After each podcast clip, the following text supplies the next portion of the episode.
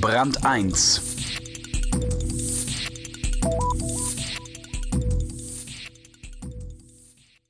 Dass Aktienkurse durch jeden Windhauch im Internet umgehauen werden können, haben wir erst jüngst lesen können.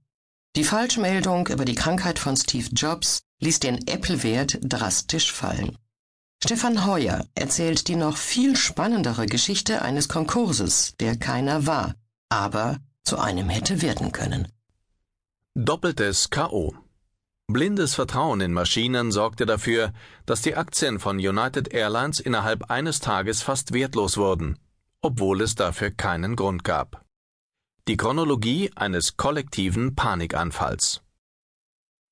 Um an der New Yorker Börse richtig einzubrechen, bedarf es nicht unbedingt fauler Finanzmarktderivate, die selbst Banker nicht mehr verstehen. United Airlines wurde Anfang September ein falscher Alarm zum Verhängnis, der im Internet kursierte und die Aktie der Fluggesellschaft innerhalb einer halben Stunde steil abstürzen ließ. An einem Montagmorgen lasen Anleger und Makler auf ihren Bloomberg Terminals, einem der teuersten und zugleich verlässlichsten Nachrichtendienste für Finanzfachleute, dass United Airlines UAL Konkurs angemeldet habe. Die Reaktion kam prompt. Nur wenige Minuten nachdem die Meldung aufgetaucht war, hatten 15 Millionen Aktien den Besitzer gewechselt, war eine Milliarde Dollar Marktwert zerstoben. Grausame Ironie einer an Pleiten gesegneten Zeit. Die Meldung war sechs Jahre alt, doch keiner der hastigen Leser bemerkte den Irrtum.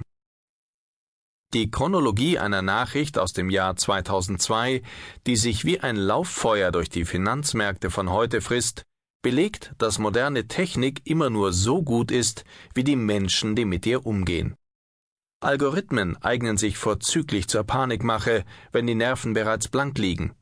Aber Experten sind sich rückblickend einig, dass menschliches Versagen schuld war an dem Absturz.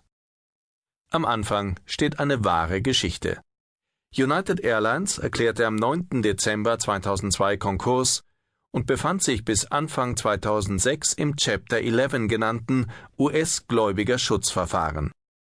Über die Pleite hatte die Chicago Tribune seinerzeit berichtet. Die entsprechende Meldung vom 10. Dezember 2002 war in den Tochterblättern der Tribune Zeitungsgruppe überall in den USA erschienen und dann im Webarchiv verschwunden.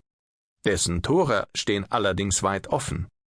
Wer etwa bei Google nach der Schlagzeile UAL Files for Bankruptcy suchte, fand die Meldung auf der Website des South Florida Sun Sentinel gleich achtmal, allerdings nie mit der Datumszeile der Erstveröffentlichung